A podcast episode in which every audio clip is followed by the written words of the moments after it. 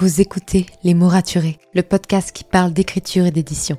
Je m'appelle Margot de Seine et je suis autrice de romans imaginaires en young adulte, notamment de la saga de dystopie fantastique Absolue, parue chez Big Bang, numéro 1 des ventes jeunesse à sa sortie. Les mots raturés, c'est le podcast qui donne la parole aux auteurs et aux acteurs du monde de l'édition et qui vous aide à aller des premières idées à la publication de votre roman. C'est aussi une académie en ligne avec des masterclass et des ateliers en live chaque mois. Je vous souhaite à tous et à toutes une très belle écoute. Hey, bonjour et bienvenue dans ce nouvel épisode de podcast. J'espère que vous allez bien, que vous avez passé une très belle semaine et que tout ce qu'on a pu faire dernièrement sur le podcast vous a plu. J'ai vu plein de super retours sur les dernières interviews et je suis plus que ravie que ça vous plaise autant. Alors, c'était la dernière interview de l'année celle de la semaine dernière avec Manon Fargeton, puisque là, on arrive voilà, sur les dernières semaines de décembre. Et au-delà de vouloir laisser les gens tranquilles pendant les vacances de Noël, j'avais besoin de faire quelques épisodes solo avec vous pour faire des bilans un petit peu de tout ce qui a pu se passer cette année, de ce que je veux faire l'année prochaine.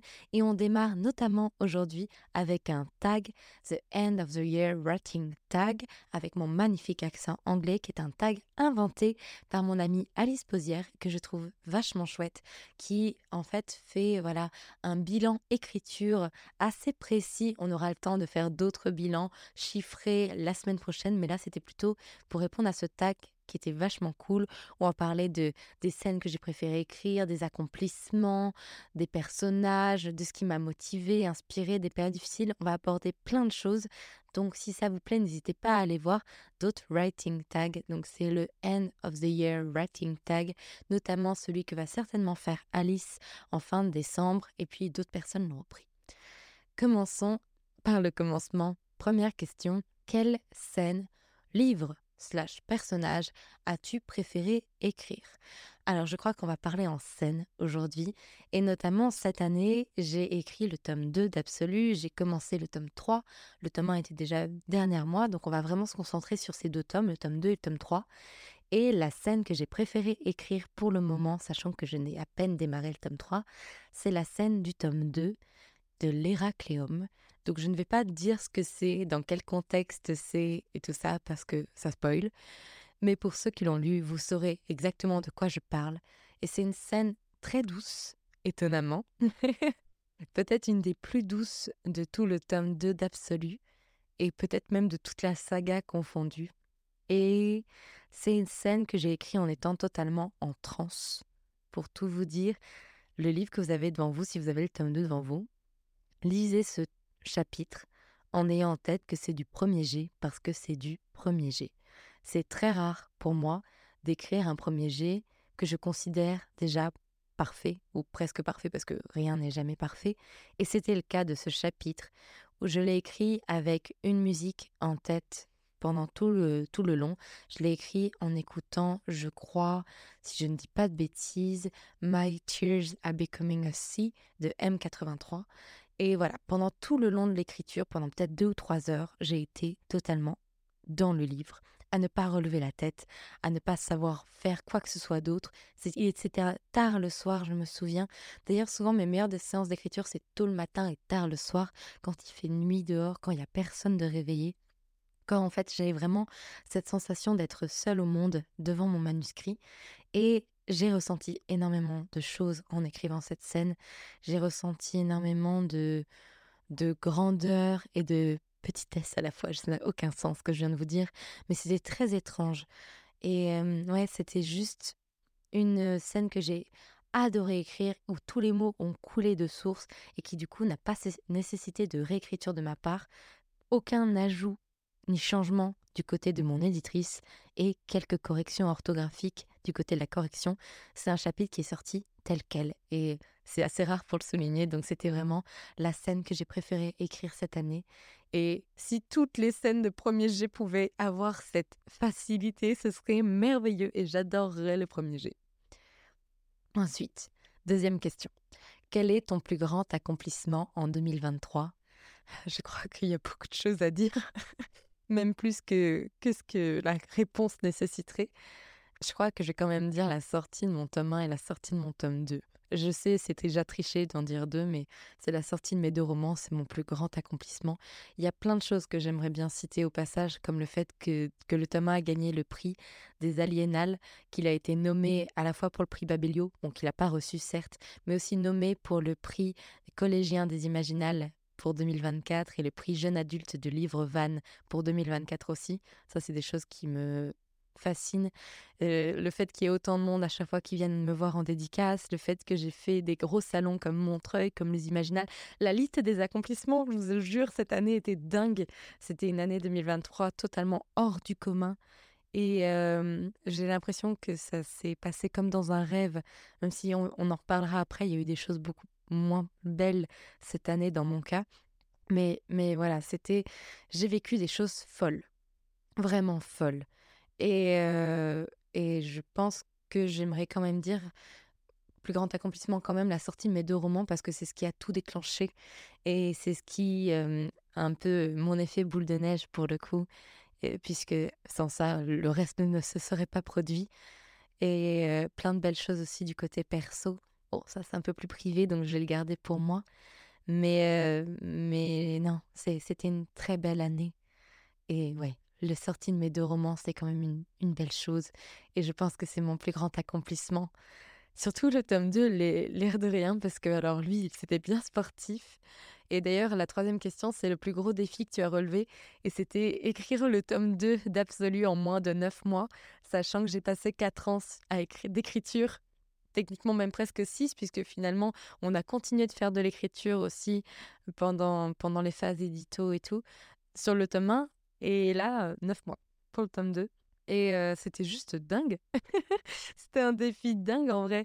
Et d'ailleurs, vous pouvez, vous pouvez l'estimer par vous-même avec tous les épisodes de podcast. Si vous tapez tome 2, vous allez voir tous les épisodes que j'ai pu faire pour parler d'à quel point c'était dur, d'à quel point c'était violent pour moi et parfois désespérant et déprimant. Et, et à quel point j'ai vécu des, moments down, de pleurs, de crises d'angoisse, de crises de nerfs avec ce tome 2 et des moments magiques comme on a pu parler avec la première question et les scènes qui coulent toutes seules.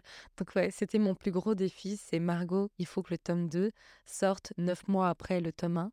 Donc ça veut dire qu'il doit être prêt euh, en mai-juin pour une sortie en novembre maximum, grand maximum, puisqu'on avait encore le boulot édito, on avait encore la correction, on avait encore le maquettage, la couverture était prête, fort heureusement, mais quand même. Et on a réussi, on a réussi. Alors au départ, on visait plutôt octobre que novembre, et on a dû décaler un petit peu pour le bien et la santé mentale de toutes les équipes de Big Bang, Brajlon et Castelmore. Mais c'est très bien aussi, puisqu'on a décalé que de quelques semaines finalement. Et, euh, et c'était très très bien ainsi, vraiment puisqu'au moins on a pu faire le travail correctement. Mais ouais, c'était le plus gros défi de cette année. Et je suis heureuse de, de l'avoir surmonté, de l'avoir réussi, parce que je peux vous dire que c'était pas gagné. Quatrième question. Les chansons principales de ta playlist d'écriture. Il faut savoir que moi j'écris effectivement en musique et que je change de playlist en fonction des tomes. Donc le tome 1 a une playlist, le tome 2 a une playlist et le tome 3 a une playlist. Et euh, d'ailleurs, vous pouvez tout à fait lire en les écoutant, puisqu'elles sont tout à fait accessible publiquement sur mon Spotify. Donc si vous tapez Absolu les mobiliser ou Absolu les effacer sur Spotify, vous allez les trouver, les playlists. Donc il n'y a aucun souci à ça. Donc si vous aimez lire en écoutant la musique, elles sont là. Et en ce moment, moi, je suis plutôt la tête dans les playlists, la playlist du tome 3. Donc, je vais plutôt vous citer cinq chansons qui sont pour moi la définition de ce qu'est le tome 3 et de ce que j'écoute le plus pour écrire le tome 3. Attention à mon accent anglais, sublime. J'espère que vous allez apprécier. On a Don't, Don't Blame Me de Taylor Swift, la reine. On a I Loved To de Mother Mother. Close to the Sun de Porcelain Piles. Um, Can You Hear the Music de Ludwig, alors son nom de famille, Gorenson, Ludwig Gorenson, c'était dur à prononcer pour le coup. Et What Could Have Been de Sting et Rachel. Donc Don't Blame Me, musique tout à fait normale. D'ailleurs, c'est assez amusant parce que on sent l'évolution de mes playlists écriture. Dans la playlist du tome 1, il y a pratiquement aucune musique chantée. Il y a que des bandes originales de films. Et, euh, à fur et à mesure des tomes, j'ai ajouté des musiques chantées, et notamment, bah voilà, Don't Blame Me, que j'adore écouter pour le coup et qui me met tout de suite dans le mood. Autre musique chantée, A Loved To, que j'adore et qui représente pour moi énormément la saga quand on écoute un petit peu les paroles. Je l'aime de tout mon cœur. Close to the Sun, qui est une musique, je crois, d'inspiration jeu vidéo, je ne sais plus, qui d'ailleurs n'est pas disponible quand je cherche à la mettre en story Instagram, mais que j'adore énormément et qui me fait penser beaucoup au mythe euh, de Dédale euh, et notamment de son fils qui a voulu atteindre le soleil. Donc j'aime énormément cette musique. Can You Hear the Music, qui est une, pour le coup une bande originale de film, puisqu'elle est dans la bande-son de Oppenheimer. Et j'aime de tout mon cœur cette musique. Elle m'a marqué quand je suis allée le voir au cinéma et euh, elle me met dans un mood très particulier quand je quand j'écris. Et la dernière, What, Could Have Been, qui est tirée de Arkane. Donc c'est aussi techniquement une bande originale, mais chantée cette fois par Sting et euh, qui me provoque énormément d'émotions. Donc j'adore écouter quand je l'écris. Cinquième question. Une scène, livre ou personnage qui t'a étonné? Alors tout à l'heure j'ai parlé de scènes qui m'a marqué. Donc là, livre, je vais, je vais, enfin, je vais pas parler de mon tome 2 puisque finalement, je n'ai écrit entièrement que mon tome 2, mais je vais parler d'un personnage et celui qui m'a le plus étonné, celui qui est le plus démarqué dans le tome 2, c'est Alexander. Puisque les deux qui m'ont le plus, en fait, ont plus pris de place dans le tome 2, c'est Alexander et Olympia, mais Olympia, je savais déjà profondément qui elle était. C'est juste que dans le tome 1, elle n'avait pas eu le temps de se déployer, vraiment alors que moi je savais exactement qui elle était. Dans le tome 2, Alexander prend une place. J'avais beau tout savoir sur sa vie, j'avais beau tout savoir sur sa personnalité, et c'est pas, elle n'est pas du genre à se montrer telle qu'elle facilement. Et donc il m'a étonnée parce qu'il s'est beaucoup livré, même à moi, dans l'écriture. Et j'ai senti aussi qu'il avait touché pas mal de lecteurs et de lectrices. Et donc oui, il m'a étonnée parce qu'il a été beaucoup plus ouvert que ce que j'aurais pensé qu'il puisse s'ouvrir. Donc, merci Alexander pour ça. Je le remercie comme une personne réelle, parce que pour moi, mes personnages sont des personnes réelles. Et ouais, c'est celui qui m'a le plus étonné cette année. Celles et ceux qui t'ont inspiré et motivé cette année. Donc, sixième question. Ça, c'est facile, c'est mes proches, donc ma famille, mes amis, mes copines d'écriture, notamment Clara et Alice, en motivation dans la vie de tous les jours, qui, qui ont été là dans tous mes breakdowns et qui ont été là pour me remonter le moral, pour me soutenir, pour me pousser à écrire. Ma sœur Estelle et Momo Lune en bêta lecture, elles ont été formidables, incroyables, à me, donner les meilleurs conseils, à réagir quand il fallait, à, m'engueuler, à rire, à me dire ok ça ça va pas, ça ça va, qu'est-ce qu'il faut améliorer? Et sans elles, le tome 2 ne serait pas du tout le même. Donc merci à elles trois qui ont tellement donné en bêta lecture. Bien sûr, ma maison d'édition, qui a été là dernier mois et qui m'a beaucoup motivée, et surtout aussi les lecteurs et les lectrices, à la fois sur Insta, mais surtout en dédicace, pour tout l'amour que j'ai reçu, les cadeaux, les câlins, les larmes, les dessins, tout en fait. Genre vraiment, ça, m'a, ça me donne des boosts de motivation énormes à chaque fois. Donc merci de tout cœur pour ça. Septième question. Une période difficile que tu as traversée cette année en rapport avec l'écriture,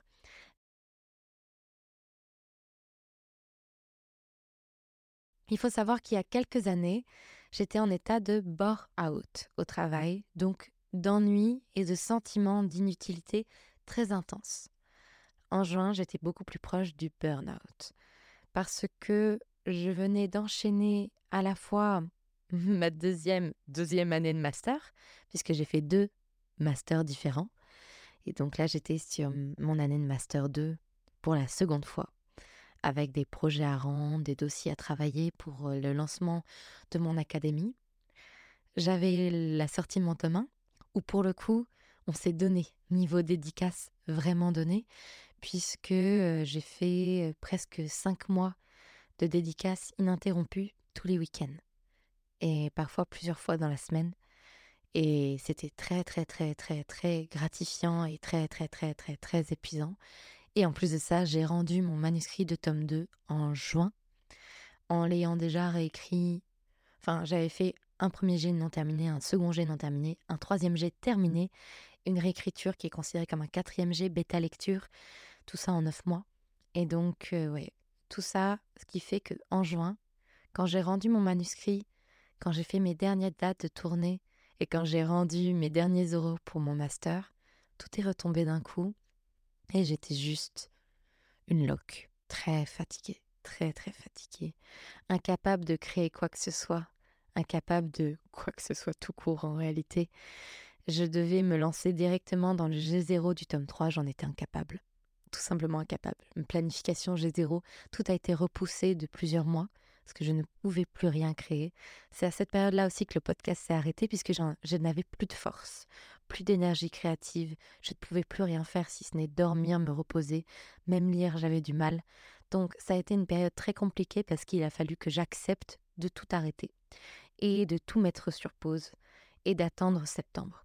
Et en fait, heureusement que c'est arrivé pendant les périodes de vacances d'été, puisque finalement j'ai pu vraiment prendre le recul nécessaire, me reposer, me ressourcer et revenir, et aussi discuter avec ma maison d'édition pour dire ok, les dédicaces c'est chouette, mais il faut plus que ça dure six mois à chaque fois.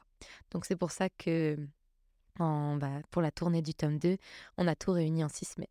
Et c'était pas une meilleure idée non plus, parce que six semaines c'était chouette, mais c'était aussi très très intense, parce qu'en six semaines j'ai fait 13 dates, dont trois salons, et euh, parfois du coup plusieurs dates dans la même semaine. Et c'est pas mieux non plus. je vous en parlerai plutôt dans le bilan que je vais faire plus général de la semaine prochaine.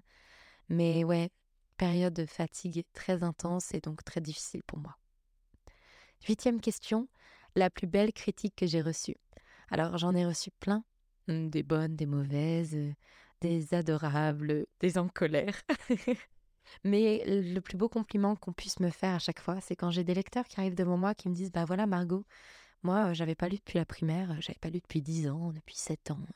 les livres, ça m'intéressait pas, je pensais que c'était pas pour moi, je pensais que c'était ennuyant. Et d'une manière ou d'une autre, ton livre s'est retrouvé dans mes mains. Et depuis, j'ai lu. Et j'ai lu plein de trucs. Et alors là, c'est mon plus beau compliment. Pareil, quand j'ai des gens qui, étaient en, panne de lecture, qui savaient plus quoi lire, qui n'arrivaient pas à commencer à lire un livre et que j'ai remis dans la lecture.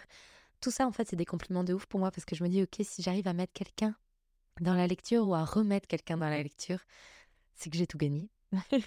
Donc c'est vraiment le plus la plus belle critique qu'on puisse me faire, vraiment, vraiment. Mon nouveau personnage préféré dans la neuvième question. Donc actuellement, je suis dans l'écriture du tome 3 et euh, j'en suis qu'au début. Donc c'est dur à dire, mais je me sens pour l'instant très proche de Lise. Lise qui est le personnage qui est le plus effacé de tous mes personnages, puisque même dans ses propres points de vue, elle se cache beaucoup et elle se met très en retrait et elle est très dans la réflexion et elle se partage pas beaucoup ce qu'elle ressent, ce qu'elle pense. Elle, est très observatrice et ça se sent même dans ses points de vue. Et elle met du temps à se dévoiler. La bichette, elle met du temps à prendre confiance et, euh, et je me sens très très proche d'elle dans ce tome 3. Donc euh, voilà, pour l'instant, euh, mon nouveau personnage préféré, je les aime tous, mais pour l'instant, dans le tome 3, je, je ressens beaucoup de choses avec Lise. Dixième question, une chose que tu as appris cette année en rapport avec l'écriture. Vous allez rire, mais cette année, j'ai appris que pour écrire un roman, il faut écrire. Et ouais, je sais, ça paraît évident. Et pourtant, à mettre en pratique, c'est pas si facile. Et donc pour ça, il faut me remettre l'écriture au centre de mes priorités, puisqu'il y a eu des périodes pendant des semaines, je n'ai pas écrit une ligne. Où en fait, finalement, c'était pas l'objectif de la journée, c'était pas la priorité de la journée, alors que ça doit être la priorité de la journée puisque c'est mon métier. Donc là, je suis un petit peu en train de revoir mon emploi du temps. Bon, cette semaine, c'est un peu compliqué puisque c'est ma dernière semaine avant de partir en vacances et les vacances de Noël tout court. Donc j'ai plein de choses à gérer avant de partir en vacances. Mais j'aimerais que dès janvier, d'avoir une meilleure organisation qui fait que tous les matins, toute mon énergie, toute mon attention ne soit dédiée qu'à l'écriture. Et le reste de la journée, ça peut être pour autre chose. Que ce soit pour mon entreprise, pour le podcast, pour les réseaux sociaux. Donc plus d'interviews le matin, plus de rendez-vous le matin, plus rien le matin, si ce n'est écrire. Donc ça, c'est un peu la grosse chose que j'ai appris cette année. Et aussi, quelque chose que j'ai déjà mis en place finalement, c'est de m'accorder des jours de repos. Puisque comme je vous disais, les six premiers mois de l'année, et c'est ce qui m'a amené finalement vers mon gros épuisement de juin, j'ai fait énormément, énormément de dédicaces. Et euh, j'avais cours le lundi et le mardi ce qui fait qu'il me restait que le mercredi, le jeudi et le vendredi pour travailler pour mon, mes projets entrepreneuriaux, pour le podcast, pour euh, l'écriture, puisque finalement le samedi et le dimanche j'étais régulièrement en déplacement. et parfois même le vendredi aussi. Ce qui fait que je n'arrivais pas à placer de jours de repos. Impossible. Et ça n'a certainement pas aidé à, me, à ne pas me fatiguer. Donc cette année-là, depuis septembre, je n'ai plus cours puisque j'ai fini mon master et je n'ai pas repris des études. Donc j'ai vraiment toute la semaine pour m'organiser. Ce qui fait que je me suis obligée à un truc, c'est que quand j'ai des déplacements, le samedi, le dimanche, le vendredi, ça doit équivaloir à un jour de pause, soit avant, soit après. C'est-à-dire que quand j'ai des gros déplacements, souvent le lundi, je ne travaille pas. Ou alors je fais ça très doucement. Je, fais des tâches très douces, je m'impose pas des trucs. Et, ou alors je fais deux matinées dans la semaine où je travaille pas. Pour avoir au moins un jour de repos dans la semaine tranquille. Et c'est un truc que je m'impose, que je réussis pas toujours très bien, mais je sens que j'y mets du mien et j'en ai conscience, donc c'est déjà beaucoup mieux. Et c'est un des trucs que j'ai le plus appris par rapport à tout ça. Il faut préserver son énergie. Enfin, dernière question, quels sont mes objectifs pour l'année prochaine? On aura tout un épisode vraiment à la fin de l'année sur mes objectifs et ce que je veux atteindre en 2024, mais pour n'en citer qu'un, c'est terminer l'écriture du tome 3 et me lancer dans un nouveau projet, quel qu'il soit. Je ne sais pas encore ce que je vais écrire après parce que je ne veux pas y réfléchir, parce que si j'y réfléchis, j'aurais envie de l'écrire et je n'écrirai pas le tome 3, ce qui est fort dangereux. Donc, vraiment déjà, écrire le tome 3, le terminer, pour qu'il puisse sortir à la date prévue en septembre-octobre à la rentrée 2024 et, et du coup me lancer dans un nouveau projet, embrayer directement et ne pas passer des mois sans écrire. Voilà le plus gros objectif, mais on aura le temps d'en parler dans l'épisode dédié. Donc voilà, j'espère que, que ça vous a plu. Merci de tout cœur à Alice Posière donc d'avoir créé ce tag que je trouve très chouette. J'essaierai de le refaire un peu tous les ans parce que je pense que c'est une bonne manière de voir son évolution. Merci à vous, je vous dis à mercredi prochain pour un nouvel épisode. En attendant, écrivez bien, prenez soin de vous et à mercredi. Bonne journée